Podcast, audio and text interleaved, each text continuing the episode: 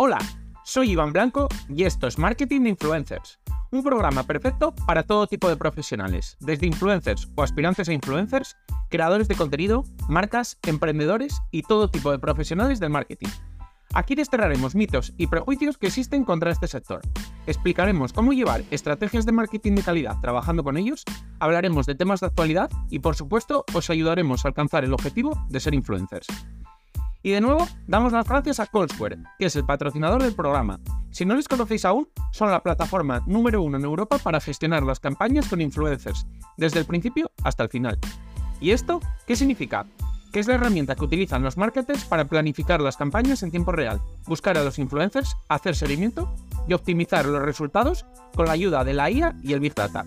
Por supuesto, no olvidéis suscribiros en cualquier plataforma de podcasting para estar atentos a nuevos episodios y dejar 5 estrellas si me escucháis desde Spotify. Abrocharos los auriculares que comenzamos.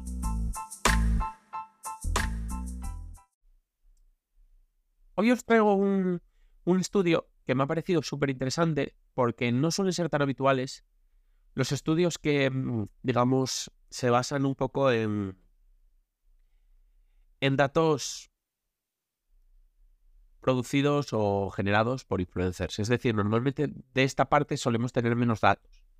Entonces me parece muy interesante cuando se basan en preguntar a influencers porque se extraen lecturas o, mm, datos muy, muy interesantes.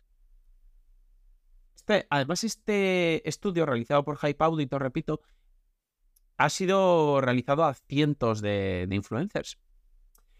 Por tanto, creo que de verdad es una muestra muy importante y revela datos muy, muy interesantes. El estudio era sobre cómo, cómo eran contactados los influencers. Querían un poco, digamos, indagar en, en cómo suelen, digamos, ser contactados los influencers.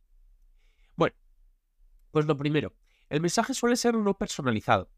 Es decir, el 43% alegaba que nunca o rara vez recibieron un mensaje personalizado. Es decir, les hablaban con un copia y pega. Estamos hablando nunca o rara vez. No significa que el otro 57 siempre reciba mensajes personalizados, sino que por lo menos alguna vez lo recibe. Pero el 43% nunca o rara vez.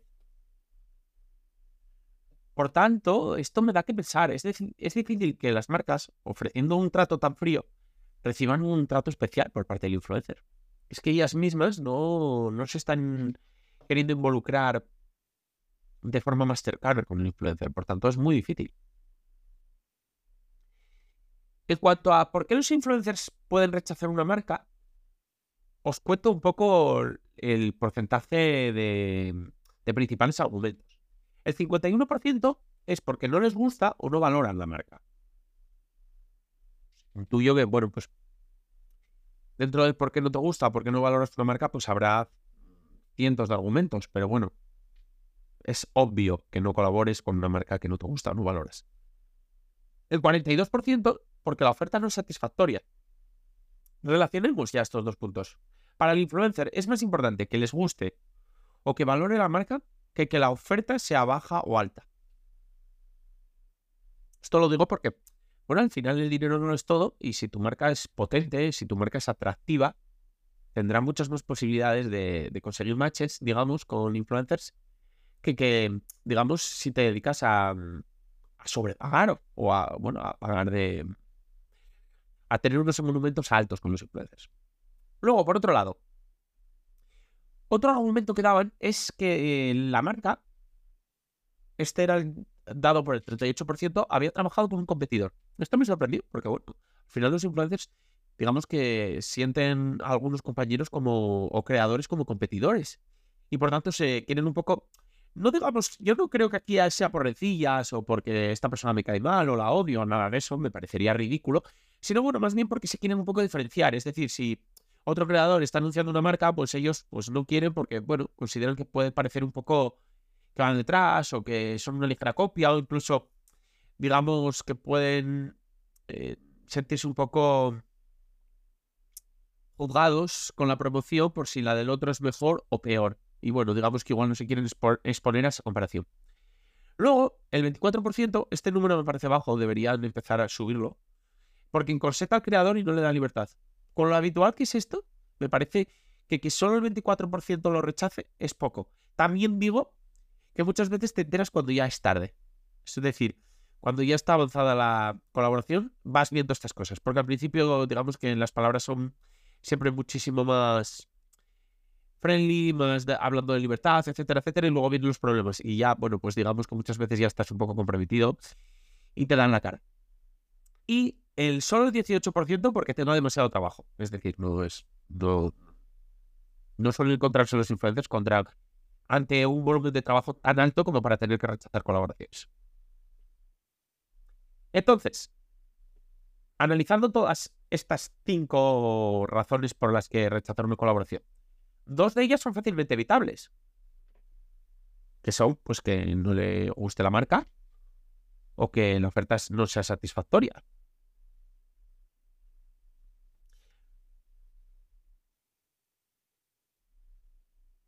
También eh, hay que decir que, bueno, la de la oferta puede ser que no tengas presupuesto. Entonces, bueno, te puede limitar más. Pero en concertar al creador sería una tontería.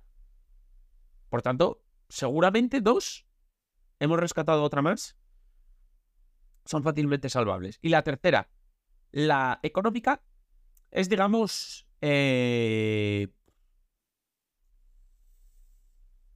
regateable. Es decir, se puede ser creativo con la oferta, ofreciendo más producto, ofreciendo un contrato a largo plazo para rebajar el fee, eh, apelando al lado emocional del creador, ofreciendo incluso un porcentaje del proyecto. Hay marcas que lo han hecho cuando de verdad tenían mucho interés por un creador. O aportando algún tipo de extra. Pues algo que más le puedas ofrecer. Por tanto, de esas cinco, si tú de verdad quieres trabajar con un creador, lo único que te puede enterrar es pues que en ese momento tenga demasiado trabajo o que hayas trabajado con una competencia y entonces él te rechaza. Las otras tres son muy salvables. Por tanto, no es tan difícil trabajar, digamos, con el influencer que, que de verdad te apetece. En cuanto a la siguiente pregunta, era qué era lo que echaban en falta muchas veces de las propuestas de colaboración. Pues mira, esto sí que es totalmente evitable y bueno, espero que las marcas que estén escuchando este programa lo sepan. Yo, por supuesto, todas las que estoy trabajando con ellas, esto no nos va a ocurrir, sobre todo después de este estudio. Bueno, son los siguientes. El 61% alegaban que mm, echaban de menos a veces más información del producto o servicio. Mal. Debes entregar un briefing y debes intentar tener un pequeño speech si consigues hablar con el influencer en el que se lo expliques bien. Por supuesto, no tiene ningún sentido que el influencer esté haciendo una colaboración en la que siente que le falta información. Muchas veces también echaban de menos presupuesto, es decir, mm, el 59% alegaba que no tenían claro el presupuesto. Creo que, mm, igual que hablamos que las ofertas de trabajo a veces se echa en falta que se sea claro con el salario, pues lo mismo pasa en, este campo. ¿no?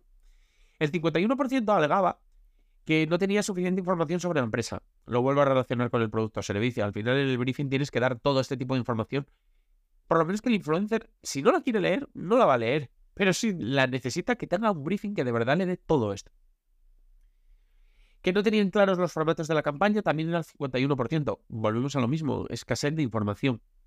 Y el 31% en cuanto a los plazos. Esta me parece muy rocambolesca. Si de verdad no eres capaz de explicarle bien los plazos, estás tú que los va a cumplir. Es verdad que es bajas el 31%, pero me parece altísimo, ¿no? Si estamos hablando de uno de cada tres. En cuanto a los influencers, el 15% de los influencers trabaja con agencia o representante, es decir, el 85% trabajan libres. Esto también te da que pensar porque la mayoría de las veces te estás dirigiendo directamente a ellos, tienes vía libre con ellos, esto está muy bien. Y además, el 67% de los influencers que trabajan con agencias prefieren ser ellos contactados directamente por las marcas, no a través de la agencia.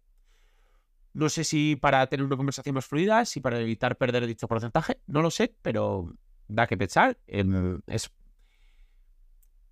creo fácil pues que intentes comunicarte directamente con ellos porque ellos lo van a preferir. ¿Y cómo prefieren ser contactados? Pues el 52% por email, el, 45, el 40% perdón, por un mensaje a través de la red social, el 4% por teléfono, por tanto, evita el teléfono, creo que queda claro. El 1,7% por un comentario en redes sociales, evitar esto, que yo todavía lo veo de muchas marcas escribiendo a un influencer de, eh, te he dejado una propuesta por... E-". No lo hagas. Y el 1,6% a través de la agencia. Tampoco quieren ser contratados a través de no de la agencia de él, sino a través de una agencia, y es normal. porque es como jugar el teléfono escacharrado y siempre, siempre, siempre él está hablando al cliente. eh, tú, pues igual tienes también un intermediario y al final parece que no te enteras de nada. Y en cuanto a cuántos mensajes reciben cada mes para, colaborar de marcas, para que os hagáis una idea, el 13% cero. El 36% entre 1 y 3. El 20% entre 4 y 6. El 12% entre 7 y 10. Y el 6% entre 11 y 15. No son unos, no son unos números exagerados. Por tanto, te puedes eh, digamos, no identificar, sino, no sé, creo que puedes destacar con tu propuesta frente a las propuestas que recibe un influencer. No son tantas. Yo creo que te puedes diferenciar fácilmente.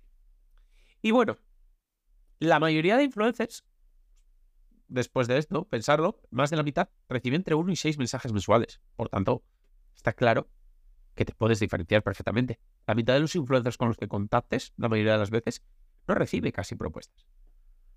En cuanto a las propuestas, el 33% suelen ser de producto gratuito, el 31% de dinero por contenido, el 18% de embajador de marca y el 10% de programa de afiliados. Bueno, esto también te puede dar un poco de pensar que la mayoría de la gente no busca embajadores y los embajadores es lo que mejor funciona, así que atacamos. Así que nada, yo esto por supuesto lo voy a poner lo voy a poner en acción con, con las marcas que trabajo, que seamos conscientes de esto y lo aprovechemos a, nuestro favor. Y si tienes una marca o trabajas con influencers, por supuesto, aprovecha esto porque de verdad es oro y no suele haber tantos estudios que de verdad tengan la opinión de, de influencers. Suele ser más difícil encontrar esto y esto de verdad que es oro.